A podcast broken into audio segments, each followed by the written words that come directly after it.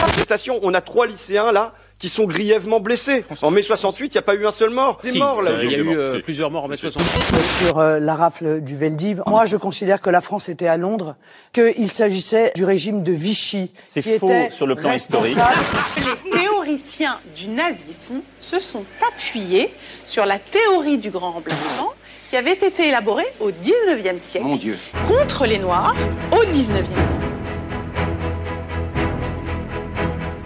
Le caractère particulier sous lequel apparaissaient les nouveaux députés, c'était la jeunesse. On eût dit une génération nouvelle et inconnue envoyée par la France pour rompre violemment avec le passé.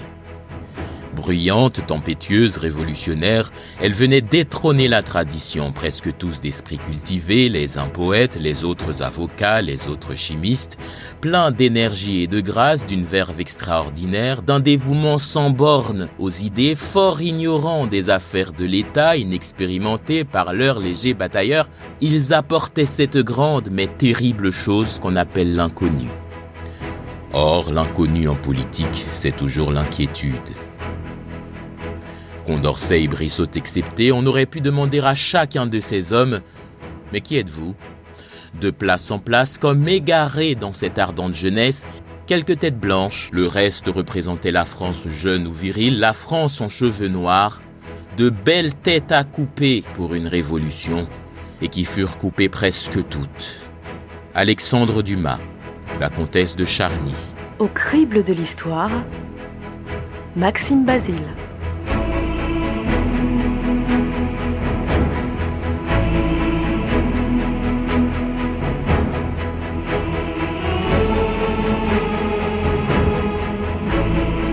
11 janvier 49 avant Jésus-Christ.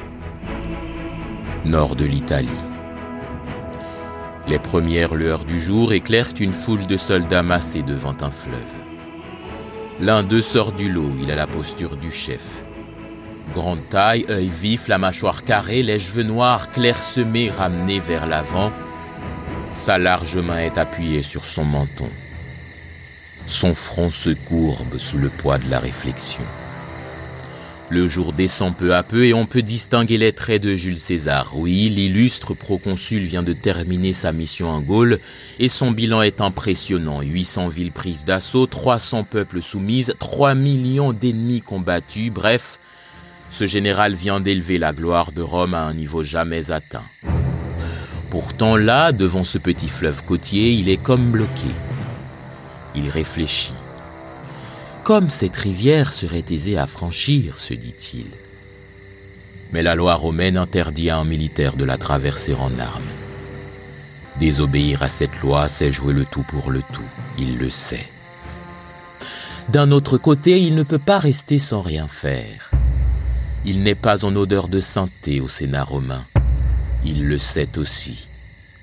Voyons s'approcher la fin de son mandat, ses détracteurs se frottent les mains, ses ennemis multiplient les accusations et les actes judiciaires, ses amis et alliés le lâchent l'un après l'autre, son avenir est aussi sombre que son présent est glorieux, l'ingratitude de sa patrie l'attriste. Mais un César n'est pas fait pour cogiter. Le voilà qui lève la tête, arrache une trompette des mains d'un soldat, s'élance vers le fleuve en tirant, et crie suétonne, d'énergiques accents de cet instrument. Allons, fit-il, soldat, allons où nous appellent les prodiges des dieux et l'injustice de nos ennemis. Le sort en est jeté. Viendrez-vous avec moi?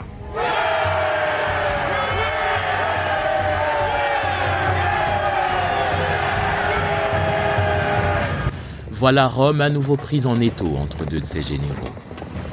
C'est la guerre entre Pompée, le représentant de l'aristocratie, et César, celui des classes populaires, même s'il n'en est pas issu. Ce dernier devient bientôt maître de Rome et aussitôt il met en place des mesures pour combattre l'inflation galopante. Il fait distribuer du blé au peuple, lui promet de l'argent, il tiendra sa promesse, Mille merci, César. accorde la citoyenneté romaine à des provinces entières. Absent de Rome, poursuivant Pompée à travers terre et mer, le peuple reconnaissant fait proclamer César dictateur aux grandes dames des sénateurs. César n'a plus besoin d'eux. Ça fait peur. C'est du populisme, dirait-on. Ce mot permet de qualifier une tendance à satisfaire constamment aux exigences du peuple, à aller toujours dans son sens comme s'il était un souverain, comme en témoigne ce vif échange entre les candidats Emmanuel Macron et Marine Le Pen. Parce que dans mon référendum sur l'immigration, il y a une révision constitutionnelle. Il y a un certain nombre de choses qui rentrent dans la Constitution. Et euh, je passerai par l'article 11, je le dis très clairement. La loi suprême du peuple. Mais écoutez, le souverain, c'est le peuple. C'est dans notre Constitution. Le seul souverain, c'est le peuple. C'est pas le Conseil constitutionnel. C'est pas ce qui a marqué. Non, c'est la Constitution, Madame Le Pen. Non, le seul souverain, c'est le peuple. Comme la Constitution est la loi suprême du peuple, seul le peuple peut la changer. C'est ça la réalité. Aimons la démocratie. vous venez vous-même. Aimons la volonté, encore une fois, directement exprimée. Qui éradique le rôle de l'Assemblée nationale. non, je, dis, je dis ça parce que le RIC, c'est permettre à, une initiative sans limitation de champ de venir court-circuiter les représentants du peuple, de champ, les représentants du peuple, et vous proposez de ne pas respecter la Constitution française. Quoi c'est exactement ce que vous proposez là, c'est-à-dire de la changer sans passer par l'Assemblée nationale. Je dis ça parce que l'hommage à l'Assemblée nationale mais monsieur sans doute un mensonge. Macron, mais monsieur Macron, pardon. Vous avez près de deux minutes d'avance Marine, Marine Le Pen. Vous avez la parole. de vous dire que, encore une fois, le peuple est souverain. C'est à lui directement de pouvoir changer la Constitution. Euh, le gouvernement du peuple, par le peuple et pour le peuple. Alors le peuple est-il souverain ou ne l'est-il pas Est-ce mépriser la représentation nationale que d'aller directement devant la nation? En effet, la Constitution, tout en rappelant que le peuple est la seule source de souveraineté, dispose qu'il exerce cette souveraineté par ses représentants et par la voie du référendum. Le premier à avoir utilisé l'option référendaire est Charles de Gaulle lui-même. La Constitution avait à peine 4 ans. Je crois devoir faire au pays la proposition que voici.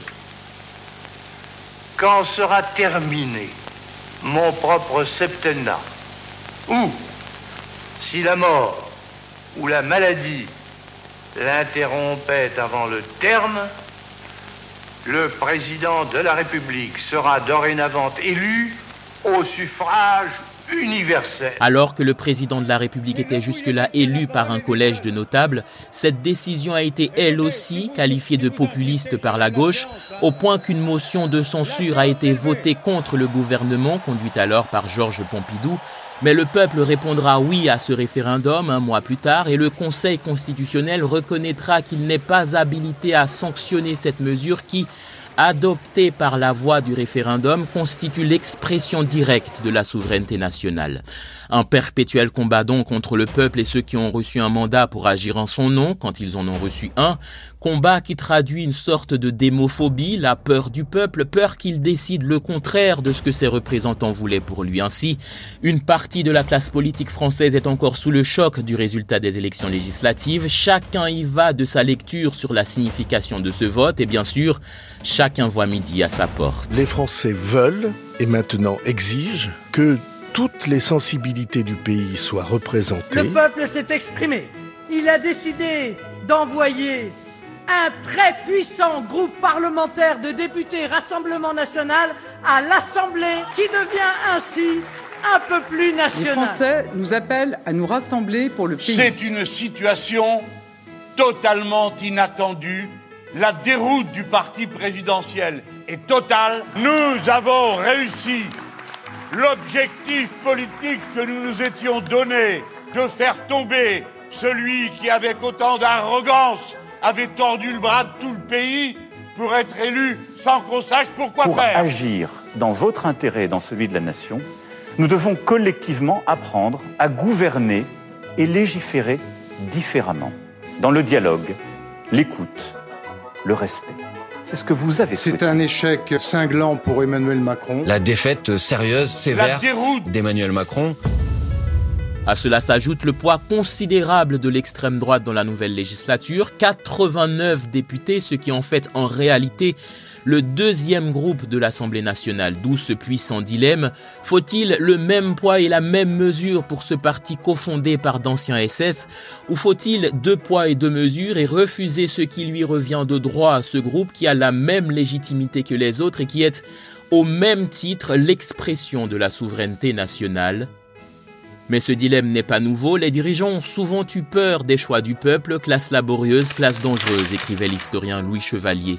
Dans ce livre, l'auteur démontre à quel point les classes populaires, lorsqu'elles étaient angoissées par leur présent misérable, qu'elles avaient peur de leur avenir sombre, faisaient planer à leur tour une menace constante sur les classes dirigeantes. Peur que ces citoyens plus forts en nombre mais plus faibles en fortune décident finalement de renverser la table et les événements montrent que cette peur n'était pas injustifiée. La première chose qui me frappa dans la révolution de 1848, écrira Tocqueville, ce fut le caractère, je ne dirais pas principalement, mais uniquement populaire de la révolution qui venait de s'accomplir et la toute-puissance qu'elle avait donnée au peuple, c'est-à-dire aux classes qui travaillent de leurs propres mains sur toutes les autres. Vraies de faim qui engraissent un tas de coquins. Leurs mains ne sont pas blanches, ils ont travaillé leurs mains ne sont pas blanches, elles sont meurtries, broyées. Ça sent le courage, la force et l'honneur. Voilà ce qu'on appelle des mains travailleurs. Mais chassée la royauté, elle revient en empire et le peuple ne s'y retrouve toujours pas. Mais en se cherchant, il tombe sur le général Georges Boulanger, nous sommes en 1887. Homme charismatique, sensible à la misère du peuple et à la grandeur de la France, Boulanger veut renverser le gouvernement bourgeois. Il parvient à réunir autour de lui tous les mécontents du système, de l'extrême gauche aux royalistes, en passant par les socialistes. Clémenceau lui-même le recommande. Boulanger triomphe aux élections législatives. Le peuple attend de lui la justice sociale, la vieille aristocratie, la restauration monarchique, les deux seront déçus, le pouvoir l'emportera de justesse. Tout à coup on crie Vive la France Crédit, c'est leur but qui commence. Je grimpe sur un marronnier en fleurs, puis ma femme sur le dos d'un tracteur. Ma sœur qu'aime les pompiers acclame cette guerre troupier. Ma tendre épouse bat des mains quand défilent les saints syriens? Ma belle-mère pousse des cris en reluquant l'Espagne. Moi je faisais qu'admirer notre brave général boulanger.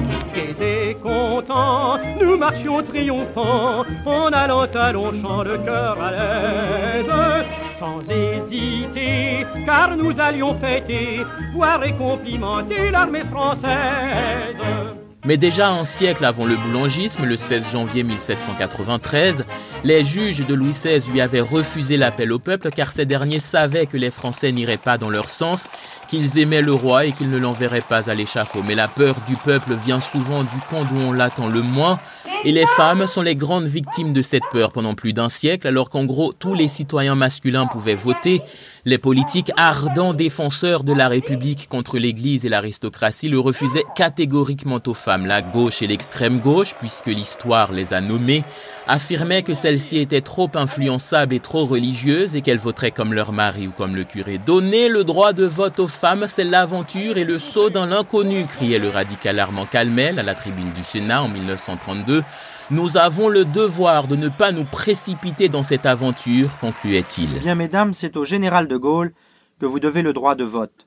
Le 21 avril 1944, en effet, réuni sous sa présidence à Alger, le Comité français de libération nationale prenait cette décision après avis favorable de l'Assemblée consultative. La France n'a pas voté depuis neuf ans, et depuis neuf ans, bien des choses ont changé. Et les bureaux de vote, malgré tout l'appareil solennel du tapis vert, de l'isoloir et de l'urne, sont devenus très féminins puisqu'au nombre des électeurs s'ajoute pour la première fois la foule des électrices. Au hasard des quartiers, voici Jeanne Boitel, impassible, et Marie Dubas, souriante. Madame Joliot-Curie, pour un seul instant, a quitté son laboratoire. Voici la compagne d'un martyr de la résistance, Pierre Brossolette. Toute la France, avec conscience, a voté. Monsieur Le Troquer, président du conseil municipal la bonne religieuse. Maurice Thorez, une gentille maman. Et si, comme toute l'armée, le général ne vote pas, voici Madame Charles de Gaulle. La quatrième République, a dit le général de Gaulle, sera une grande République. C'est ce sens que dégagent les élections qui marquent le triomphe des idées de la résistance, antifascisme et démocratie.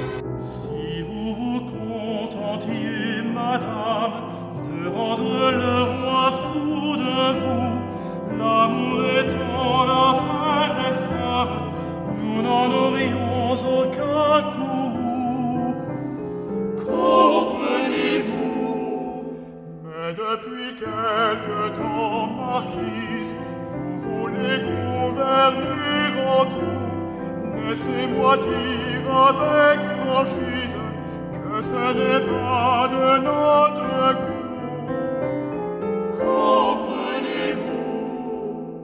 Au XXIe siècle, la plupart des constitutions du monde consacrent le peuple comme seule source de légitimité politique le schéma classique voudrait que l'on parle de souveraineté populaire pour les démocraties semi-directes comme la Suisse, de souveraineté nationale pour les démocraties représentatives comme la France, mais les deux concepts qui s'opposaient encore au XIXe siècle ont fini par se superposer. Et au fur et à mesure que l'on s'éloigne de la démocratie directe, l'histoire montre que les classes dirigeantes s'éloignent du peuple qu'elles sont censées représenter au point que ce peuple n'est plus pour elles qu'un spectre lointain dont on a peur et de peur qu'il mette les pieds dans le plat, on s'arrange pour l'en tenir à bonne distance, hier par la confiscation du droit de vote des femmes, des pauvres, des militaires, aujourd'hui par d'autres moyens et qu'on ce peuple est poussé dans ses retranchements, ces cris menaçants se font entendre au Sénat, aux Tuileries ou à l'Élysée, et les peurs se justifient comme le montre Louis Chevalier dans son livre sur les classes laborieuses et dangereuses. Les classes pauvres, dit-il en citant ce rapport officiel de 1830,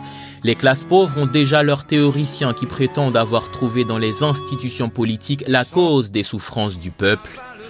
Que les gouvernements prennent garde. Mais quand nous n'aurons plus de larmes, quand nous serons un bout de tout, nous saurons bien à qui, madame, il nous faudra tordre le cou.